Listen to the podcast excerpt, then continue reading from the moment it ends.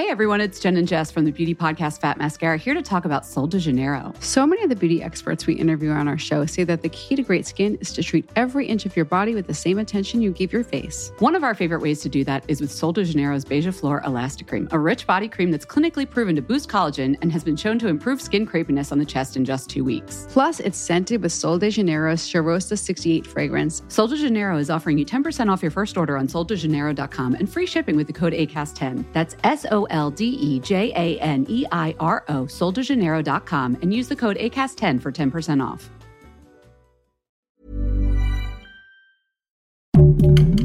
Heraldo Podcast, un lugar para tus oídos. En el otro episodio que hicimos sobre lesbomaternidades, nos quedamos en medio de un tema muy interesante. Ya se estaba haciendo un poco largo el episodio, entonces decidimos separarlo. Vamos a arrancar con la segunda parte aquí en En la Moder Soy Mamá. Y todo este viaje que tú te aventaste para poder conseguir que muchas mujeres lesbianas tengan estos derechos. Todo eso para que después, cuando tus hijos llegan a la escuela, tengas que eh, reeducar a los papás y a los maestros sobre todo esto, ¿no? Porque primero fue quiero que me reconozcan como lo que soy, pero luego está la sociedad lista, entre comillas, para esto. Y lo pregunto porque mi siguiente tema sería, ¿qué consejos o qué han vivido ustedes en la escuela de sus hijos con el sistema que hay? Imagínate que aparte mis hijos no tienen dos mamás, tienen tres mamás. Ah, Porque sí, o sea, cuando yo me separé de su mamá. Pues su mamá sigue siendo su mamá y va a seguir Claro. siendo su mamá toda la vida. Sí. Legalmente es la madre. Eh, y aparte de eso, un tiempo estuvieron con ella, viviendo con ella, la crianza con ella. Cuando yo comencé mi relación con Mistry, mis hijos estaban viviendo con su otra mamá y yo fui muy criticada por eso, porque como mis hijos estaban con la otra. Tú eras el- Este, el, papá malo. Exacto. Entonces, eh, yo me involucro en la crianza de los hijos de Ujú. y sus hijos tenían un papá y dos mamás. Mientras tanto, mis hijos tienen tres mamás. Pero pues eso ya lo teníamos más o menos previsto porque en 2014 nosotras eh, desde la Red de Madres Lesbianas en México hicimos el manual de apoyo a docentes para entender familias Que Está en lesbomaternales. su página de internet. Y Una ese maravilla. manual ya se llamaba Una mamá, dos mamás, tres mamás. ¿Por qué tantas mamás? Bueno, una mamá porque el ser madre autónoma no te quita lo lesbiana. O sea, Claro. una puede ser lesbiana y ser madre eh, por decisión propia, sin pareja, en familia uniparental. Eh, una puede ser dos mamás porque somos pareja y estamos comaternando y decidimos tener a los hijos o las hijas juntas, o porque después decidimos juntarnos y estamos criando a nuestros hijos e hijas juntas. Y pueden ser tres mamás porque a lo mejor eh, ella se separó del papá, tiene una nueva pareja que también es mamá y él tiene una nueva pareja que también es mamá y la criatura tiene tres mamás. Claro. O puede ser como mi caso, este, en el que dos mamás nos separamos y entonces ahora yo estoy con ella, ya somos tres mamás. Y si acaso eh, mi ex esposa llegara a tener otra pareja, a lo ¿Serían mejor podríamos llegar a ser cuatro. A esta edad que mis hijos ya tienen 16 años, a lo mejor ya no se involucraría desde un tema de crianza, pero... Pero o sea, estaría. es viable, ¿no? Porque hay parejas que sí lo, les ha sucedido así desde ser muy pequeñitas. Entonces, también nosotras somos muy conscientes de que existen muchas configuraciones familiares y existen familias poliamorosas. Por tanto, siempre hemos sido muy respetuosas de todas las configuraciones y por eso hablamos de una mamá, dos mamás, tres mamás, cuatro mamás, las mamás que sean necesarias porque nunca son suficientes Sí. para la crianza. Ahora, Pero bueno, ¿cómo ha sido el tema en la escuela con tus hijos? pues lo que sucede en la escuela, eh, con mis hijos en general, eh, tuvieron este momento en el que ya hablé con ellos y pues muy emocionados van a la escuela y cuentan, tengo otra mamá, es todo súper cool y, y así, pero resultó que se encontraron con que sus maestras les decían que no. Les decían, no, seguramente es la amiga de tu mamá, seguramente es la prima de tu mamá, o de entrada les decían, ah, claro, pues es la novia de tu papá. Ay, no. O sea, como, sí, sí, puedes tener otra mamá siempre y cuando sea la nueva novia de Sí, tu papá. claro. Entonces, tuvieron este encuentro de, de diferencias donde mis hijos personas pequeñas eh, tienen que estar eh, pues peleándose básicamente con la persona que les está enseñando, maestra o maestro, para que se validen a sus familias. Y esto también pasa en el tema de, eh, por ejemplo, no tanto en las guarderías, porque al final pues no se pelean con sus este, infancias. sí, pues, o sea, bebés pues no tienen como, ¿verdad? Pero sí se ve mucho en el tema de... a la hora de, llamarte a reunión, Mm. Simplemente desde el mensaje que mandan, este que dice, queridos papitos. Y entonces, pues tú muchas veces como, como persona, o más bien las, las, mujeres heterosexuales, lo tienen tan normalizado que dicen, a mí no me afecta que me digan, este, queridos papitos, porque yo sé que es, este, me llaman a mí, ¿no? Si te fijas, en las escuelas ves a más mamás que, que papás. Este, en el tema de familiares o maternales, eh, la verdad es que eh, pues mis hijos tienen un, padre ausente, entonces realmente eh, nos ubican como familia maternal. Cuando empezamos a, entrar a, escuelas nuevas, eh, nos mandaban mensaje, ¿no? De queridos papitos, y nosotras no íbamos. Pues sí, no. Pues ¿por qué no fueron? Porque ahí dice que papitos, entonces pues nosotras no, no, no nos toca, ¿no? Eh, y poco a poco es, eh, aunque sí termina siendo la, la, este, la mamá incómoda que ya viene otra vez a enseñarnos, poco a poco las mismas instancias empiezan a, y escuelas empiezan a mandarte mensajes donde dice, ahora la, la escuela donde nuestro hijo menor dice, estimado padre, madre o tutor o persona responsable, porque justo ya tuvimos que hacer toda esa labor. Eh, y dijeras, con el manual de apoyo docente se resuelve porque vas, entras y lo entregas. Bueno, resulta que lo tienes que entregar en la primaria, por ejemplo, seis veces. Cada año. Cada año. A cada maestra, más eh, el maestro o maestra de educación física, más la maestra de inglés o las maestras de inglés, más la directora, más la psicóloga, la vicedirectora, más la psicóloga o persona de saber. Pues entonces tú lo tienes que estar entregando constantemente. Cada año tú tienes que llevar cuatro manuales. Porque si cambiaron de directora, pues le tienes que entregar uno nuevo a la nueva directora. Si la maestra de inglés no es la misma del año pasado, le tienes que llevar una. Por supuesto, la nueva maestra del año escolar le tienes que entregar uno. Y nuevamente, la persona de educación física, ¿no? Entonces tú tienes que estar entregando un manual para cada quien. Ahora, lo que dices de que cuando son pequeñites, eh, ahí discrepo, porque desde la guardería, en el tema de la canción como, la mamá, la mamá, ¿dónde está? ¿Dónde está? Ah, pues está bien, ¿no? Pero y luego que sigue el papá, el papá. Y entonces estas cosas que tú sí tienes que estar diciendo, oye, mi hijo no tiene papá.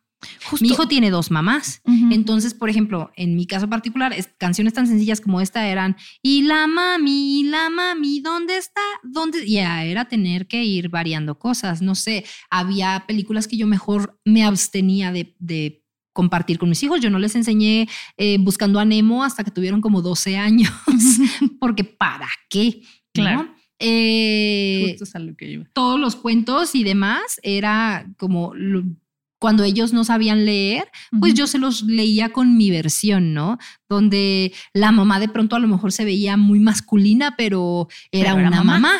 Claro. Eran una mamá y una mami. Todos los personajes eran una mamá y una mami, porque hay que ir adaptando. Pero eso es cuando tú lo estás haciendo desde casa y entonces cómo lo abordas con la maestra. Tienes que ir con la maestra y enseñarla y educarla y explicarle, porque el manual de apoyo a docentes para entender familias maternales es para la primaria no es para la guardería, no es para el kinder, este, para todas estas cosas, tú tienes que ir directamente y hablar y sensibilizar y llevarles material y llevarles otros cuentos, que si el de los pingüinitos, que si el de Heather tiene dos mamás, que si el que tú quieras, tú tienes que llevar el material que quieres que compartan con tus hijos, hijas, hijes, ¿no? Sí, justo porque... Porque si no, ¿cómo le haces? Claro, como les comentaba al principio, ¿no? Yo tengo una amiga que este, son dos lesbianas, tienen a su hija y el Día de la Madre era un tema porque solo permitían que fuera una mamá. Y decían, es que somos dos mamás. Y le decían, no, es que solo tenemos acceso para una mamá. A ver, y esas cosas, perdóname. No, no. Y luego en el Día del Padre era de, es que estoy haciendo el regalo del Día del Padre, pero no tengo papá. Y entonces la mamá decía, es que hagan que haga otro regalo del Día de la Madre. Y le decían, no, porque es el Día del Padre. Entonces esas mentalidades tan cerradas, ¿cómo se manejan esos casos? Pero también ahí eh, yo o sea, devuelvo la pregunta, ¿no? ¿Cómo escoges la escuela? Ah, Yo tenía, por ejemplo, dentro de la red de madres lesbianas en México, había una pareja que estaba muy convencida de que la mejor escuela para su hijo era una escuela católica. Ah, no, bueno. Entonces, ¿Cómo no querían encontrarse con un profesor que les decía que, eh, que eso está mal y que a la Virgen María le asusta? sí, es una escuela católica. Entonces, ¿tú cómo escoges la escuela? Tú desde el Sí, sí. principio vas y postulas. Somos dos madres. Tú preguntas desde el primer día cuál es su política con respecto al Día de la Madre y con respecto al Día del Padre. Claro. Tú desde el principio cuestiones si no será mejor que haya un Día de la Familia. Hay muchas escuelas ya, más las del tipo Montessori, constructivistas y todas estas, que ya desde el principio te, te celebran un Día de la Familia y un Día de la Diversidad porque van con otros valores, ¿no?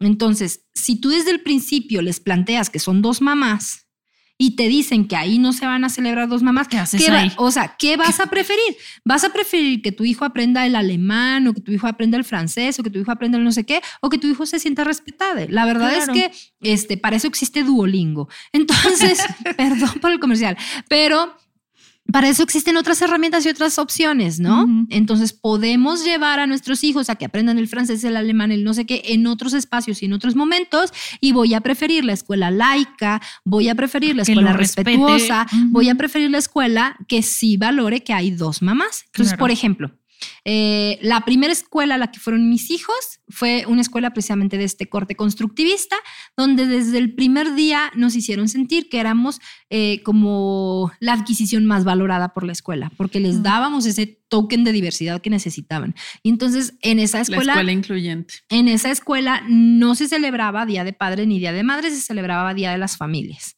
Y el. Día de las Familias íbamos todas las personas y este, hacíamos tanto actividades como de manualidades, como, como actividades físicas, de manera, este, pues, interrelacional. La siguiente escuela a la que fueron fue una escuela eh, pública, un kinder público, una preprimaria pública. Este, y ahí, esto es en Nuevo León, ¿no? Entonces, lo, lo único que nos preguntó la directora es, ¿ustedes van a pagar las cuotas? Y por más que yo hubiera querido decir las cuotas no son obligatorias, yo contesté que sí, vamos a pagar las cuotas. Entonces no hay problema, pueden ser las Ahí mamás que quieran ser. Ajá. Exacto, pueden ser las mamás que quieran ser. Pues ya, eh, ahí nunca tuvimos problema. Hubo dos regalos para el Día de la Madre, es más, hasta para la abuelita alcanzaba. Eh, el Día del Padre querían que se le diera el regalo al abuelo y yo decía, el, al abuelo se le da regalo el Día del abuelo, este, no el Día del Padre, no hay un padre, entonces no tienen padre para quien realizar actividad. No realizaban esa actividad o esa actividad se quedaba ahí para uso personal de ellos. Ellos eran su propio papá. Este, ya en Ciudad de México, eh, cuando se les inscribió a la primaria, nuevamente fuimos nosotras a hablar. Es siempre responsabilidad de las madres, Claro. siempre es responsabilidad de las adultas el darle las armas a las infancias. Somos nosotras las que tenemos que ir y presentar a nuestra familia. No podemos esperar que la personita de, de seis años sola eh, tenga todas las eh, herramientas emocionales y verbales Claro. para defenderse. No, Sí. nosotras tenemos que ir, hablar sobre nuestra familia, hablar sobre lo que somos, hablar sobre lo que hay para que no haya cuestionamientos y no haya ataques. y Sobre no haya nada. advertencia, Exacto. no hay engaño. Entonces nosotras fuimos y hablamos con la directora. Eh, la directora lo primero que hizo fue comentarle a otras mamás que había un caso de mamitas especiales. y sabemos lo que especiales significa también en México. Sí. Entonces, por supuesto que más adelante mucha gente pensó que nosotras vivíamos con algún tipo de discapacidad y pues sí, la Bueno. verdad, con una neurodivergencia, pero eso es tema aparte. Este, y sí se abordó el tema con la inspección, terminaron corriendo a esa directora. Especial. Esa Muy especial era la directora. Entonces, eh, mientras tanto, los, los compañeritos y compañeritas no tenían ningún tema con que fueran dos mamás. De hecho, había quien decía que envidia que tienes dos mamás. Ojalá yo pudiera tener dos mamás. Este, con quienes mejor nos relacionamos, la mamá de mis hijos y yo, eran con las mamás divorciadas o viudas o eh, madres autónomas que estaban criando solas a sus hijos y entonces pues era como más fácil porque teníamos muchas cosas en común. Más adelante tuvimos una situación con una maestra que les llegó a poner en un examen cuál era el tipo de familia correcta y eran tres opciones. Opción número uno Mamá, eran, papá, hijos. este, mamá, papá, hijo e hija. Opción número dos, hermanito, hermanita y perrito. No, hermanito, hermanito y perrito. Opción número tres, Mickey Mouse, Pato Donald y Goofy. Entonces, Mickey Mouse, Pato Donald y Goofy, claro. O el, sea, el hijo B, el hijo B escogió a los dos hermanitos con el perrito. Para él, esa es la familia ideal. Hijo A eligió eh, Pato Donald, Mickey Mouse y Goofy, por supuesto. Ambos tuvieron mal la respuesta en su examen y yo tuve que ir a hablar con la maestra y decirle esa pregunta es sesgada, no es correcto presentarles este tipo de, planteamientos porque justo nos están invalidando todas las demás familias, ¿no? Entonces, una maestra fue muy receptiva. Este, de hecho, ya nada más estaba usando el examen de la otra y dijo, ay, tienes toda la razón, no vuelve a pasar. La otra maestra fue así como, ay, perdón, pero pues siguió con ese tipo de. el programa escolar. exacto, con ese tipo de actitudes. Más adelante tuvieron en otro grado escolar un maestro que eh, pues tenía mucho estrés de que uno de los hijos tuviera las uñas largas, que porque las tenía largas, nos mandaron a la USAER porque tenía el cabello largo y las uñas largas. Y la respuesta de la psicóloga del USAER es, el niño tiene las uñas largas, pero que ustedes las, tienen, las quieren tener cortas y entonces así se diferencia de ustedes. Es como, como tiene mamás lesbianas, el niño tiene que tener las uñas largas. Mm, ah, sí, sí. Una, una cosa así muy... Y en otra ocasión el niño, este, pues eso, tenía el cabello largo, llevaba una liga y el maestro le decía mucho el tema de los niños no traen cabello largo y no, no usan el cabello recogido, hasta que el niño le contestó algo así como, esa es su opinión, vamos a ver qué opina la CONAPRED. Y desde ahí no volvió a haber problemas. Otra discusión con ese maestro fue que le dijo que todos los niños tenían un papá que hasta los pollitos tenían un papá y era el gallo. Entonces que todos los niños tenían que tener un papá y que él tenía que tener un papá. Y el niño estaba muy confundido porque no era la historia que le habíamos contado. Y entonces el maestro le dijo, tú tienes que entender que tu papá seguramente es uno de los muchos novios que tuvo tu mamá cuando era joven. Tu mami, que tuvo tu mami cuando era joven. Mm. Y entonces imagínate, porque ahí dio por hecho que yo había tenido un pasado heterosexual. Exacto, ajá. Dio por hecho que yo, había, que yo había sido una persona promiscua, muchos novios, ¿no?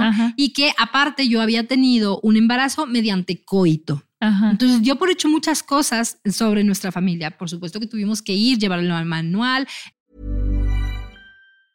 Hey everyone, it's Jen and Jess from the beauty podcast Fat Mascara here to talk about Sol de Janeiro. So many of the beauty experts we interview on our show say that the key to great skin is to treat every inch of your body with the same attention you give your face. One of our favorite ways to do that is with Sol de Janeiro's Beija Flor Elastic Cream, a rich body cream that's clinically proven to boost collagen and has been shown to improve skin crepiness on the chest in just two weeks. Plus, it's scented with Sol de Janeiro's Charosta 68 fragrance. Sol de Janeiro is offering you 10% off your first order on soldejaneiro.com and free shipping with the code ACAST10. That's S O L D E J A N E I R O, soldejaneiro.com, and use the code ACAST10 for 10% off. explicarle cómo había sido nuestro proceso y él mismo hasta terminó llorando y pidiendo disculpas porque dijo, es que yo no sabía que eso se podía. Y yo sí, pero no por su desconocimiento va a venir a eh, afectar pues, a mi familia. afectar a mi hijo. Claro. Entonces, pues eso, de eso se trata, el ir hablando con las maestras y el ir a llevar el manual y, e informar a la gente. Claro. Y ya para ir cerrando, tocaste una palabra que me gustaría explorar, que son, eh, ¿qué es maternidades neurodivergentes? Bueno, maternidades neurodivergentes justo se refiere a las personas que maternamos y además nos atraviesa o nos intersecciona una neurodivergencia, que puede ser eh, bipolaridad, puede ser TLP, puede ser depresión, puede ser ansiedad y pues bueno, eh, además súmale este, todo el ejercicio de maternidad, el hecho de todos los tabús que vienen detrás de, todo esto, ¿no? El decir, híjole, pues es que es este, el de bipolaridad, ¿no? Que es el que más resuena, así de que esta señora seguro es bipolar porque primero está así y luego viene y me dice que me odia, ¿no? Entonces, pensar de mí no vas a estar hablando. Ay, perdón. Pensar que además eso también te va a meter en un lugar donde van a juzgarte la maternidad y, luego súmale el ser lesbianas. Es como, como este paquete enorme donde tú también entras en, en estrés. O sea, si no tenías ansiedad, pues bienvenida a la ansiedad, gracias. que aparte las heterosexuales también son neurodivergentes. Por supuesto que hay yo, presente. O sea, ya que lo explicaste, yo lo acepto. Justo. Y, y, siempre estamos en el ojo de, de, de la sociedad, ¿no? De cómo estás creando a tus hijos. Este tema de, pues es que tú eres esta persona y tienes esos valores porque tu mamá te enseñó. O como mencionan mucho, ¿no? No, este señor es un macho porque su mamá así le, le, este, le dijo que tenía que vivir, ¿no? Lo cual es una total mentira porque sabemos que la, la crianza y las enseñanzas no nada más son de, de la mamá o del papá o del núcleo, sino básicamente de la vida en general. Son de sociedad, ¿no? Aparte, todas las personas que maternamos, maternamos desde nuestras cuerpos, desde nuestras posibilidades. O sea, si yo soy una persona ciega, voy a maternar desde mi ceguera. Si yo soy una persona sorda, voy a maternar desde ahí. Si yo soy una persona con eh, discapacidad motriz, voy a maternar con eso. Entonces, si yo soy una persona con una discapacidad neurológica, una discapacidad que no se ve como es una neurodivergencia, voy a maternar desde ahí. O sea, no es que ay, espérame te voy a poner mi bipolaridad en el Yo materno desde mi ansiedad, o sea, sí, y de repente tienes que tratar de controlarlo y no Justo, puedes. Justo, y entonces cuando te entra la ansiedad y estás pensando todo el tiempo que el hijo se va a caer por la ventana, que el hijo se va a envenenar, que el hijo seguramente se va a tropezar en el escalón, que el hijo le va a pasar a mis hijos ahorita. Sí, sí, a ver cómo están. Pues o sea, todo el tiempo te está atravesando eso y permites o no permites ciertas cosas, ¿no? Entonces, la maternidad eh, desde las neurodivergencias también necesita un acompañamiento. Ok. Sí. Y, justo el, pensar y darte cuenta que muchas veces estas em, calificaciones o, críticas que recibimos, lejos de abonar para que tu maternidad sea un poco más sencilla, al contrario, ¿no? Incluso desde eh, tu misma familia. Es que, ¿por qué le enseñas a tu hijo que haga esto si eso está mal? Bueno. ¿Por qué lo dejas ver esto? Eh, exacto. Y, no se entiende que en realidad, pues tú tienes las herramientas que, puedes darle y que puedes tener para, para tus hijas o tus hijos y que también se vale a veces entrar en crisis y decir, no quiero esto, este, quiero una pausa y también está bien, ¿no? Por ejemplo, o sea, se supone que las personas adultas tenemos que gestionar nuestras emociones de ciertas maneras, ¿no? ¿Qué pasa cuando tú estás criando desde el autismo? Cuando tú estás teniendo una saturación de la cual no puedes y eres tú la que quiere entrar en berrinche porque no sabes cómo gestionar cosas con la criatura, ¿no? Entonces, eh, pues se nos juzga, se nos juzga porque no tuvimos las herramientas, cuando en realidad pues es que no las tuvimos porque no las tenemos, porque no está en nuestro arsenal, porque no está en nuestras posibilidades. O sea, por ejemplo, yo fui criada por una persona que vivió con depresión. Y entonces eh, había muchísimas cosas que yo me perdí durante la infancia porque mi madre no era una madre que estaba en capacidad de llevarme a lo mejor al parque, de llevarme a hacer ciertas cosas y tal, porque estaba atravesada por ello. Entonces, y eso nos pasa a todas las personas. Claro. Sí. Aquí lo que se busca es generar, bueno, es un ejercicio enorme para crear empatía para con las madres y las personas que están criando, porque lo que más necesitamos es eh, red de apoyo. ¿Y qué sucede cuando tenemos esta interseccionalidad de neurodivergencias? La gente se va. Porque dice, no, pues ya te expliqué, ya te dije y tú no entiendes y sabes que está, si estás loca. yo me voy, tú te quedas este, sola con tus hijos y pues sale bye. Y pues al contrario, ¿no? Lo que se necesita es que se queden y digan, ok, te entiendo, sé que lo que estás pasando es muy complicado para ti y si necesitas, ajá, exactamente, ¿cómo te apoyo? O dime si necesitas a lo mejor no que esté ahorita contigo, sino que más bien te dé tu espacio.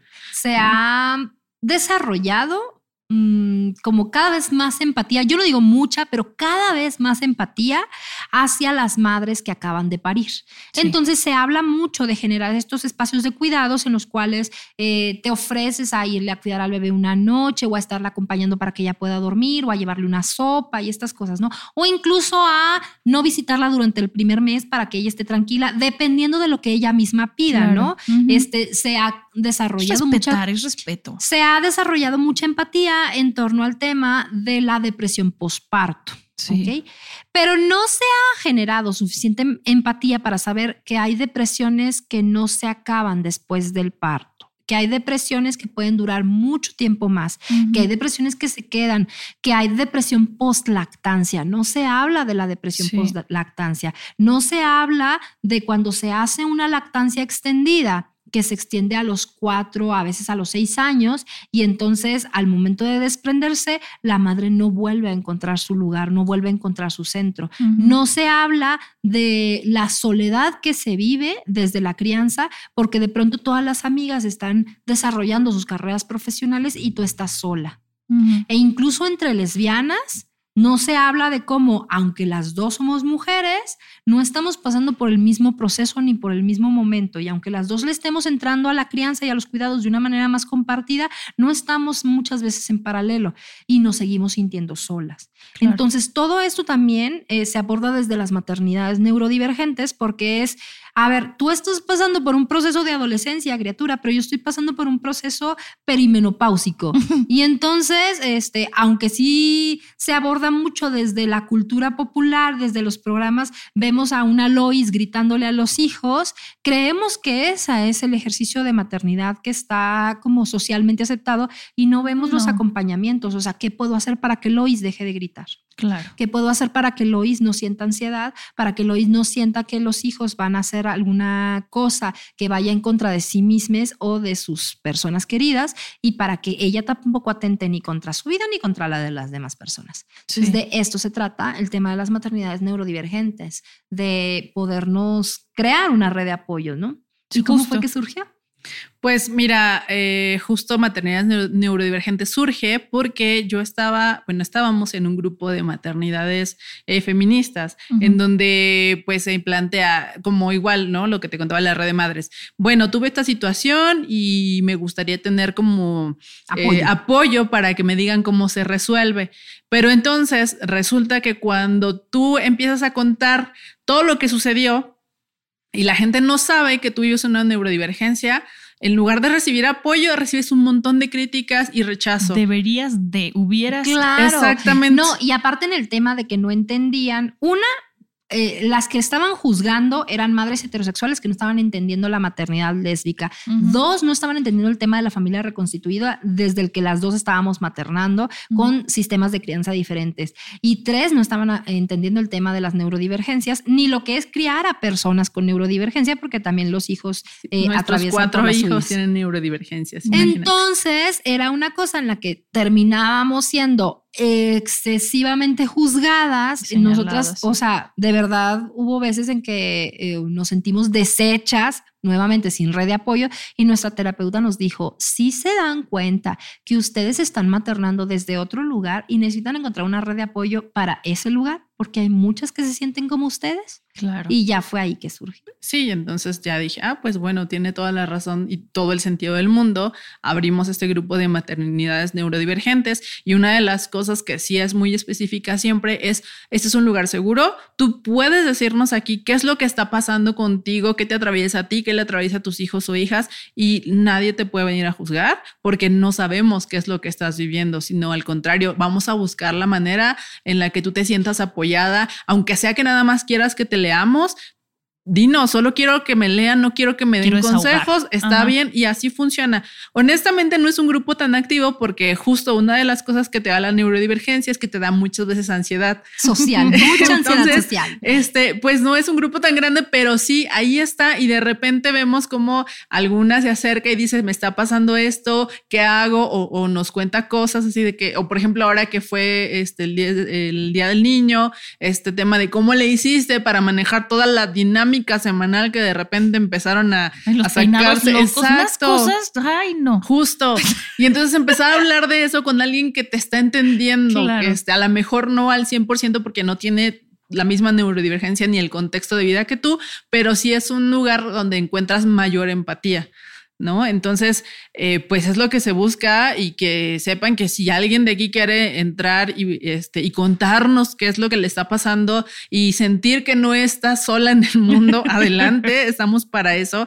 Eh, también nos gustaría poder lograr en algún momento reunirnos este, en un espacio físicamente, pero va exactamente por el mismo lado. A veces llegan, porque nos han dicho, es que sí llegué a la reunión, pero, pero me quedé afuera y mejor me fui porque me dio ansiedad. No importa, o sea, se vale que también nos digas eso, no pasa nada, nadie va a decir, ah, ya no la vuelvo a invitar. No, al contrario, pues a cada quien se le da como su tiempo para poder llevar estos, estos procesos. Justo nosotras tenemos, bueno, nosotras aquí en el Heraldo, bueno, en, La Moder Soy Mamá, tenemos nuestra tribu en Instagram, en Telegram, donde ahí también el chiste es que no nos juzguemos y que digamos, yo puse hace un par de meses que Casi le pongo pasta de dientes a mi hijo en vez de pomada porque estaba muy dormida, no lo hice, pero me sentí la peor mamá porque me empecé a imaginar qué hubiera pasado si se la pongo y además de que está rosado la pasta de dientes. Y entonces fue una cosa como de, todas hemos cometido esos errores, cálmate. Entonces, la tribu, como le llamamos acá, en la red de apoyo, me parece que es súper importante. ¿Ibas a decir algo más, Mitzli? Te, te ah, este, solo para eh, abonar